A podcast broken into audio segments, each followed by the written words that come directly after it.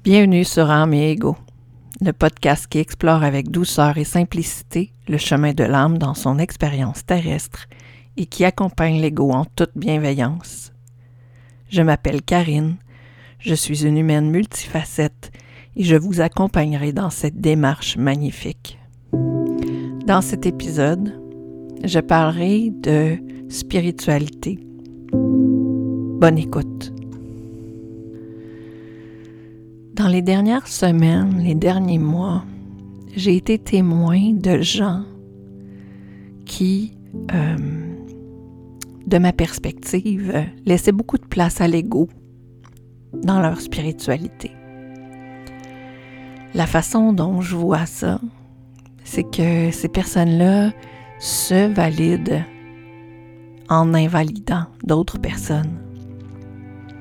Je trouve ça troublant parce que pour moi, la spiritualité, c'est tellement euh, personnel à chacun. Il n'y a pas de... Puis ça, c'est encore ma perspective à moi, mais il n'y a pas de bonne ou de mauvaise façon de vivre sa spiritualité. Il n'y a pas non plus euh, de façon euh, meilleure ou plus ancrée c'est pas parce que ma mère faisait les choses d'une certaine façon. C'est pas parce que depuis des générations et des générations, on est des sorcières chez nous, que ce serait plus valide ou moins valide la façon dont je vis ma spiritualité maintenant. Moi, mon background est très euh, religieux comme le background de beaucoup de, de franco-québécois. Euh, puis c'est bien correct comme ça. Euh, personnellement, j'adhère pas à la même vision des choses que ma mère. Euh, est-ce que ça fait de ma pratique spirituelle quelque chose de moins valide ou de plus valide? Je le perçois pas comme ça je me sens pas euh, comme un gourou quand j'aborde la spiritualité. J'ai fait mon chemin. Je me suis posé mes questions. J'ai fait ma quête personnelle. Puis cette quête-là est pas finie. En fait, ça va me prendre toute ma vie pour arriver au bout de ma quête. J'ai des choses à apprendre à chaque jour sur comment ouvrir mon âme plus grande, lui laisser plus de place, me détacher de mon ego. C'est pas parce que ma pratique spirituelle a moins de, de durée que la pratique spirituelle de quelqu'un d'autre qu'elle est moins valide. Il y a des gens sur les réseaux sociaux qui semblent euh, valider leur spiritualité en dégradant celle des autres, en disant Oh, mais, mais mais toi, ça fait juste deux ans, ou toi, ça fait juste six ans. Moi, c'est d'une génération en génération qu'on fait ça. Mais en même temps,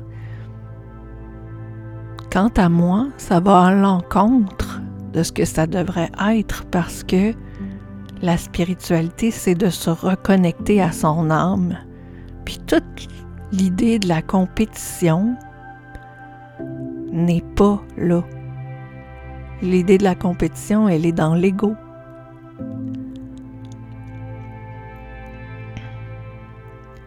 Quand je fais euh, des pratiques spirituelles, j'y vais avec ce qui connecte avec moi. Des fois, j'essaie des choses, puis je me rends compte que ça fonctionne pas pour moi. Parce que il n'y a pas de bonne ou de mauvaise façon d'arriver à reconnecter avec son âme si je fais de la méditation, ben je fais pas nécessairement des heures et des heures et des heures de méditation. Je fais euh, peut-être l'équivalent de 30 à 40 minutes de méditation dans ma journée, mais c'est jamais en continu. J'ai pas euh, j'ai pas développé encore cette aptitude-là, mais ça reste que je fais quand même de la méditation, puis depuis que j'en fais, ça m'aide énormément. Est-ce que ma pratique est moins valide que celle de quelqu'un d'autre? Je crois pas. Elle n'est pas moins valide parce qu'elle est la mienne. Elle me permet de connecter avec mon âme à moi. Qu'est-ce qui est valide pour vous dans votre pratique spirituelle? Qu'est-ce qui vous permet de vous reconnecter à votre âme, à vous? Qu'est-ce qui vous permet de lâcher prise sur ce que l'ego veut, sur ce que l'ego cherche? Qu'est-ce qui vous permet de lâcher prise sur la compétition?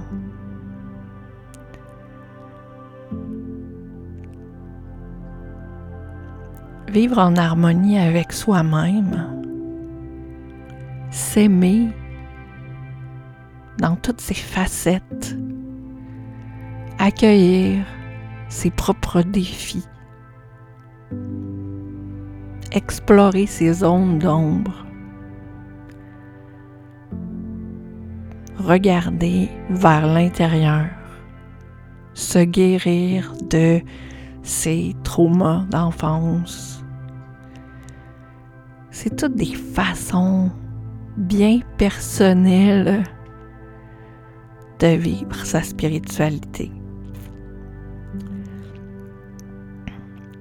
Aujourd'hui, l'épisode que vous êtes en train d'écouter, c'est le dernier épisode de la première saison d'Âme Ego. Je vais prendre une pause pendant l'été.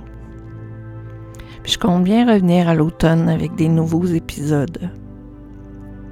Il me ferait vraiment très plaisir si vous passiez par le site d'Atypiquement Parfaite ou encore par les réseaux sociaux, soit d'Atypiquement Parfaite ou dans mes sur Instagram.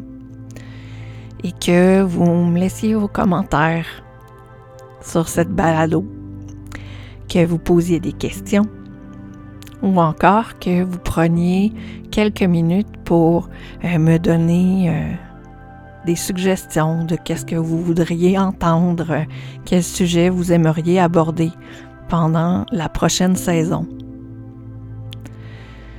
Aujourd'hui, je vous souhaite un très bel été. Prenez le temps de reconnecter avec vous. Prenez le temps de vous accueillir avec douceur et explorer votre spiritualité dans toutes ses facettes. On se reparle très bientôt. Bye bye.